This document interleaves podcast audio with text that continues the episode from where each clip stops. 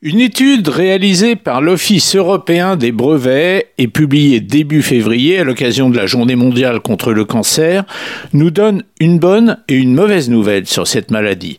La mauvaise d'abord, c'est que 31% des hommes et 25% des femmes de l'Union européenne seront diagnostiqués d'un cancer avant leurs 75 ans.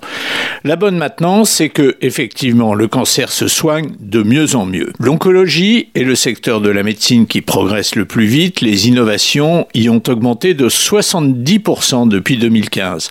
En entrant maintenant dans le détail de cette étude, on note que les grands chercheurs français que sont l'INSERM et le CNRS sont véritablement des mastodontes hein, au niveau mondial.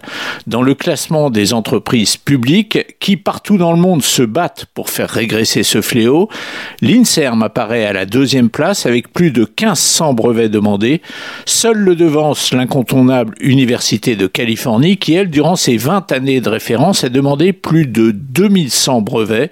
Bien placé aussi dans ce classement, le CNRS, quatrième, 1230 demandes de brevets.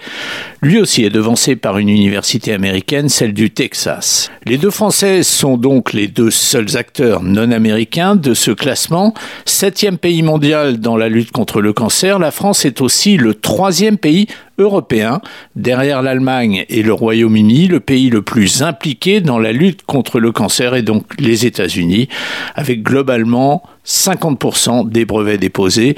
L'Union européenne arrive deuxième avec 18% et le Japon troisième avec 9%.